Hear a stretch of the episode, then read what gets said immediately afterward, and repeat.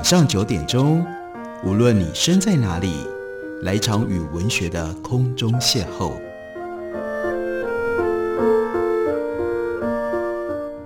杨照谈书，邀您一同遨游文学世界，认识古今中外的经典之作。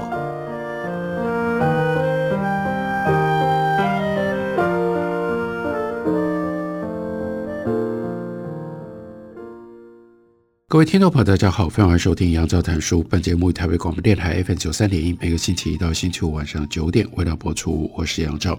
今天要为大家介绍的这本书，作者是 T.M. Scanlon。原来英文的书名是 Why Does Inequality Matter？麦田出版公司的中译本把书名翻译成为为何不平等至关重要？平等和不平等在社会上面。一直都引发了许多的关注。我们到底要如何来看待不平等的这个现象呢？这位 T.M. Scanlon，他是著名的哲学家，哈佛大学的讲座教授，他专攻伦理学和政治哲学。他拓展了从卢梭、康德以及他的前辈哈佛大学的教授罗尔斯 John Rawls 的契约理论，也是当代道德契约主义的代表人物。他曾经担任过哈佛大学哲学系的主任，而这本书主要是他在二零一三年十月在牛津大学，他接受了五 A Hero 基金会对他的邀请所展开的五 A Hero Lectures 上广讲座的内容，那把它整理变成了这样的一本书。开头的时候，Scanlon 他就明白地告诉我们，现今美国他所处的社会。以及全世界盛行的极端不平等，普遍来说，在道德上当然是有问题的，但我们其实不太清楚为什么，不清楚到底是出于哪一方面的道德缘由，可以来反对不平等，甚至是尽可能减少或者应该要消弭不平等。所以这本书的目的就是要帮我们把到底我们对于不平等的批判。不舒服、反对以及抵抗，他的道德的原因究竟是什么？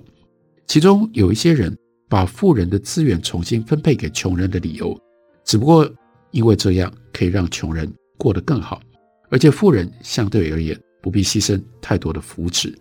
这个理由为重新分配的政策提供了非常有力的支持。可是，当你用这种方式，并没有在根本上。反对不平等，只不过是说，也许我们让富人少掉百分之二十的财产，这富人百分之二十的财产就可以救济几百几千个穷人。可是，富人跟穷人之间的根本的不平等，在这个图像，在这个架构底下，并没有被从根本上质疑。也就是说，不反对某些人享有的福祉和其他人存在差距，这个理由或许有利。但是，只是提升了穷人的福祉。如果只因为有一些人过得比穷人更加的愉悦，就足以成为重新分配的根本理由，那就依照 Scanlon 他的比喻，那是跟美国传奇银行大盗 Willie Sutton 被问到你为什么要抢银行，他的回答是因为那里有钱呢。相反的，另外有一种 egalitarian 平等主义的理由。是从原则上反对某一些人跟其他人所拥有的之间存在差距，并且主张就是应该要减少这些差距。所以 Scanlon 告诉我们，在接下来的篇幅当中，他要特别关注的是 egalitarian 平等主义者他们所提出来的这一类的理由，但原因并不是因为这些比改善穷人境况的理由更重要，通常不见得比较重要，而是因为。这些理由让人更难以理解，我们很难以正当的理由说明为什么要关注 equality 平等。用同样曾经担任哈佛大学哲学教授的 Robert Nozick 用他的观点来说，他曾经指控关注平等是在关注一种特定的分配模式，因为平等就是分配，而且就是平均分配，这是其中的一种分配的模式。并且借由干涉个人做出选择、承担风险跟签订合约的自由，才能够维持平等，否则就会干扰这样的一个模式。所以，Robert Nozick 提出这个非常尖锐、困扰人的一个问题。他说：“我们凭什么该以持续干预个人自由作为代价，来维持平等的这种专断的分配呢？平等跟自由必然是有冲突、有紧张的。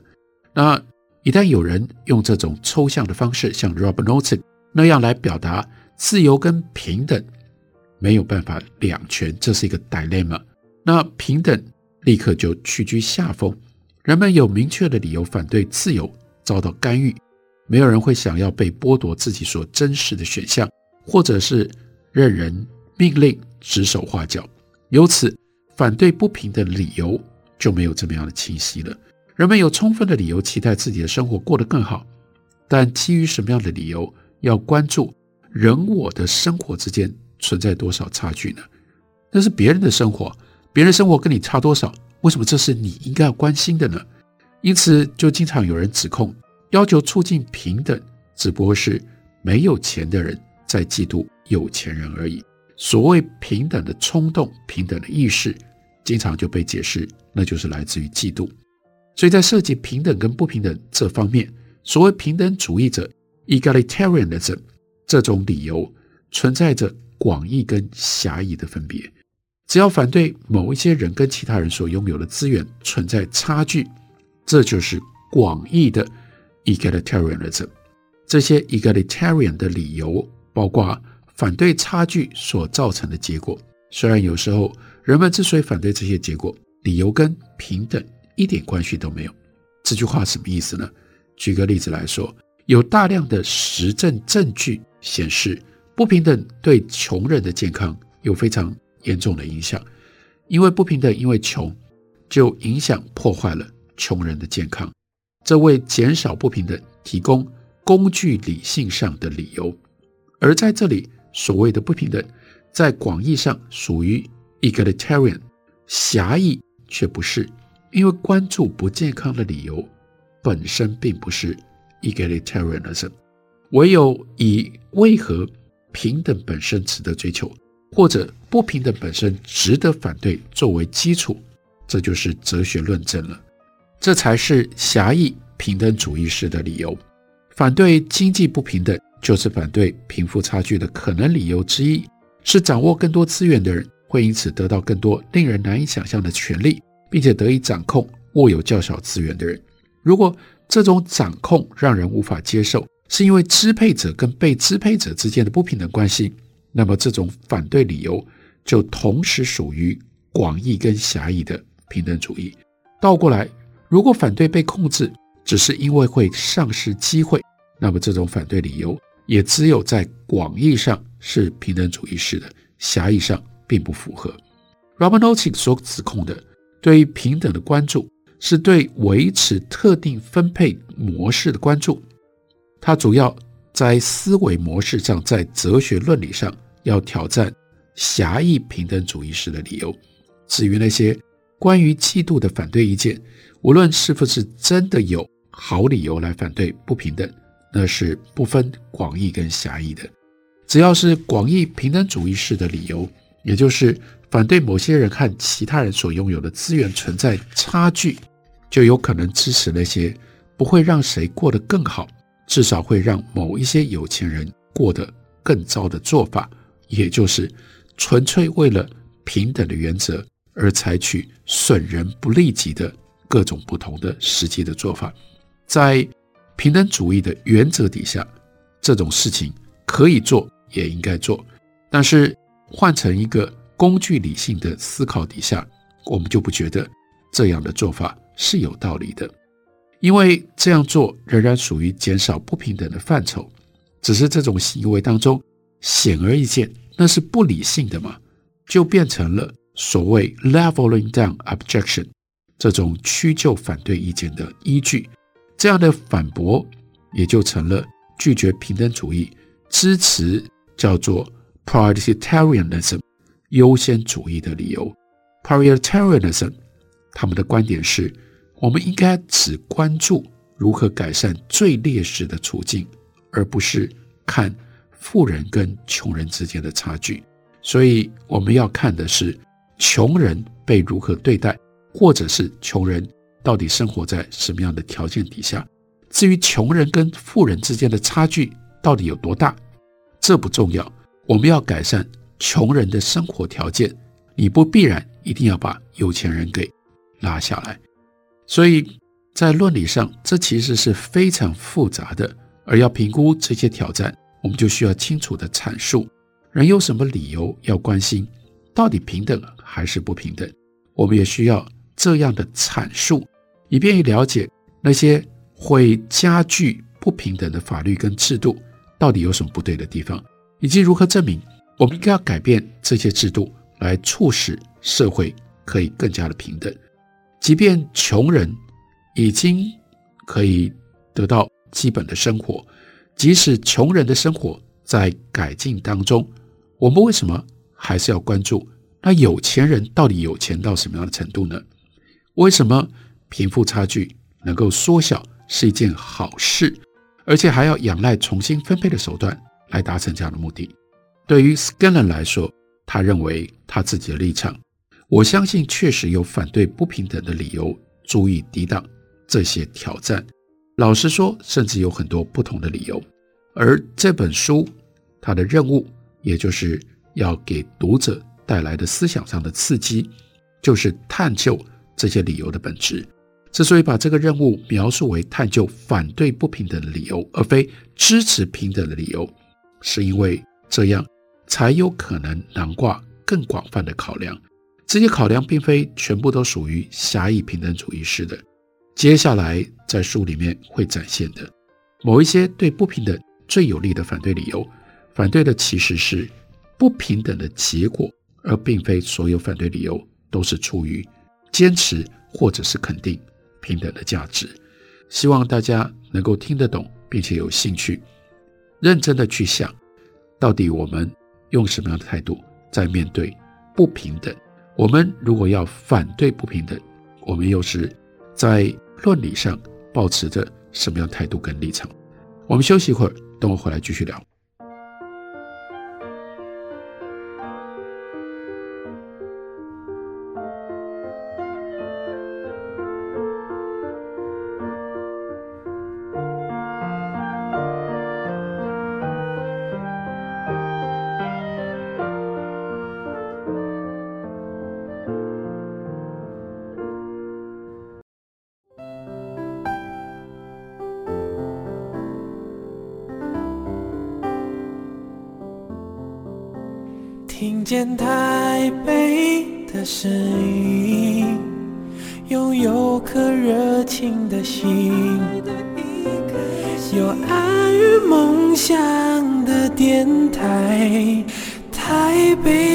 北广播 FM 九三点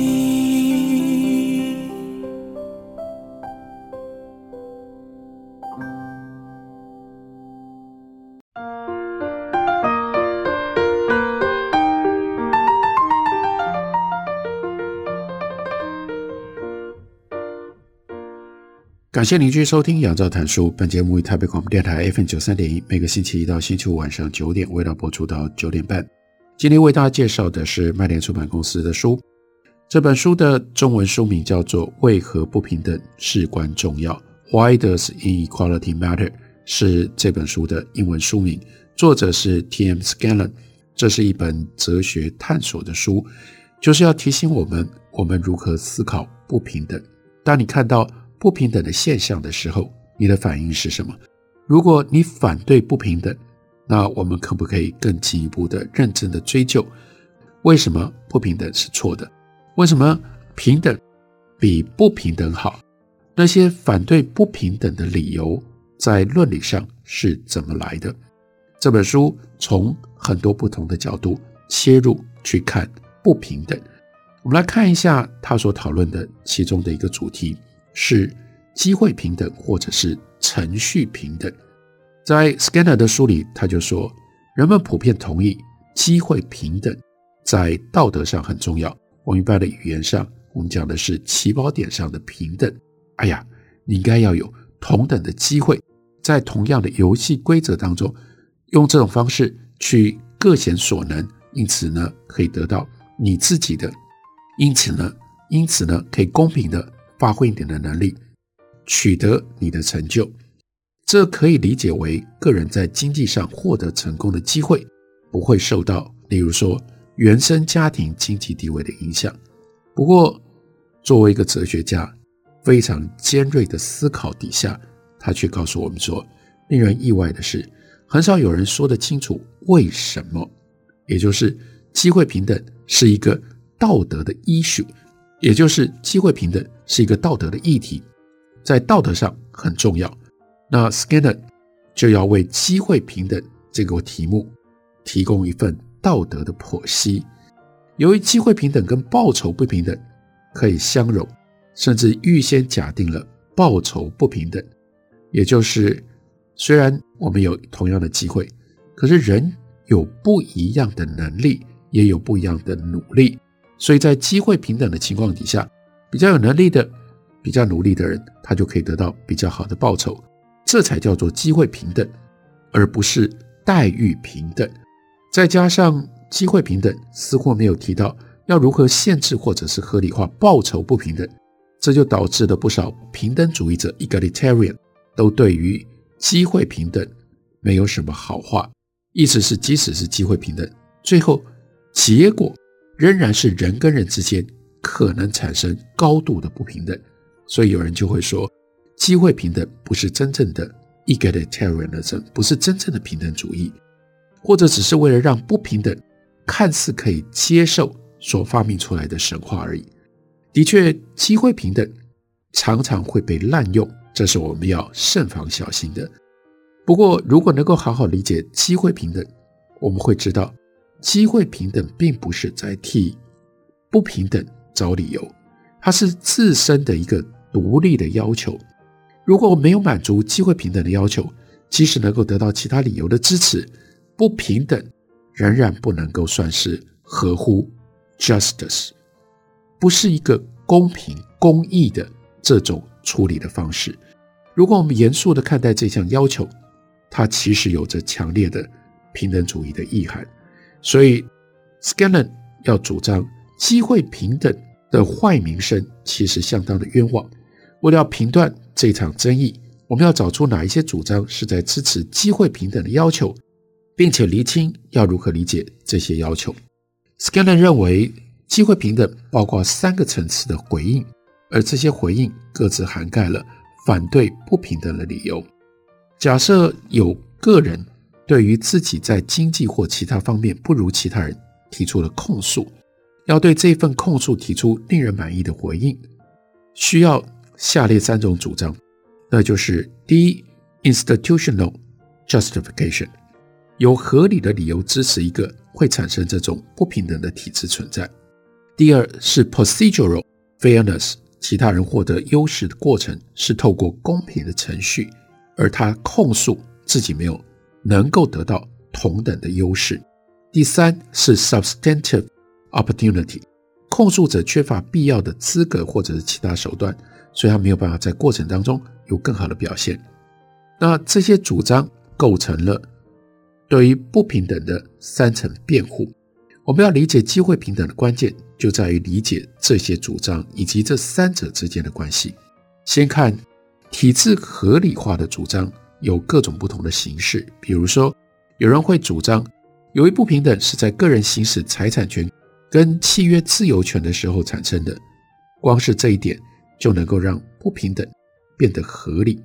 或许也有人会认为，产生不平等的体制可以让每一个人得到他们应得的。所以是合理的。之所以提到这些体制合理化的说辞，只是为了论述的完整，并且提供对照。Scanlon 表示他自己并不赞成。有一种类似的说法，主张让企业经理人等特定职务得到非常高的薪资的体制是合理的，那就在于这种报酬可以吸引有能力的个人为采取体制的机构贡献生产力。在 John Rose 他所提出来的差异原则，则是这种形式的另外一种合理化的说辞，主张一个产生不平等的体制，必须要能够给处境不宽裕的人提供利益，而且一旦取消了这个体制，就会使得这些人处境更加的糟糕。这样的体制，依照 John Rawls 他在《正义论》（A Theory of Justice） 这本经典名著当中，他所提出来的看法，这样的体制才合乎公义。这有别于单纯诉诸增加生产力的说辞，因为它明确包含了资源分配的成分。只有当不平等的利益分配模式，但这个不平等是让弱势者的生活好过任何更平等模式底下的最糟的生活，不平等才会被合理化，才算是合理的。这两种说法有一种共通点，这两种理由都同意某一个职位是不是能够合理得到特别的优势，取决于这个职位是由能力相符的人担任的时候，到底能够创造、能够带来多少的利益、多少的福利。然后我们来讨论程序公平，是依据让体制合理化的特定的理由。至于程序公平与否的标准，要看这个理由的本质。